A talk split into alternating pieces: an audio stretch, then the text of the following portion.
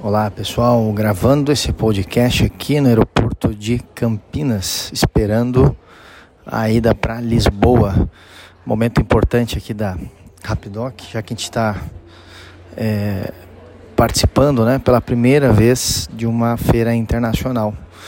É, a Web Summit é uma feira famosa no mundo, né? Porque vai mais de 70 mil pessoas do mundo todo e, e é uma feira focada em inovação, startups, grandes empresas vão ver o que está lá acontecendo, grandes fundos, startups do mundo inteiro.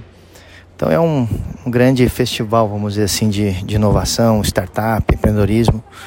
E é a primeira vez que nós estamos indo expor em uma feira internacional. Então é um momento bacana que a gente está vivendo aqui. É, já que aqui no Brasil a gente participa sempre muito né, de feiras, né? É, feiras de saúde, feiras de inovação, feiras de startups, feiras, feiras de alguns segmentos também de, de negócios que, que tem uma, um fit, né, uma correlação grande com a telemedicina. E então estou aqui nesse momento aguardando aí para ir para Lisboa. E, e aproveitando aqui, né, como sempre a gente não para, né, de de pensar no negócio, pensar nos projetos, ler, estudar, isso a gente tem que fazer sempre, né?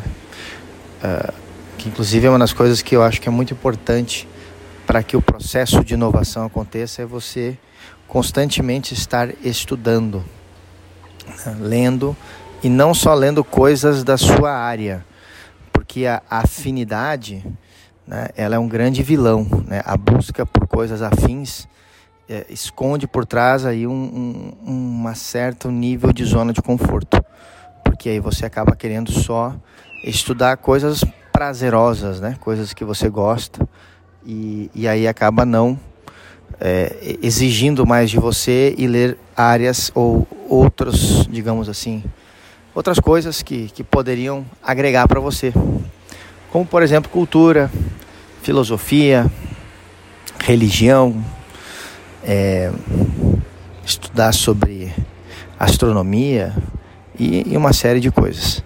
Então eu queria compartilhar essa dica com vocês sobre é, diversidade de estudos para gerar inovação.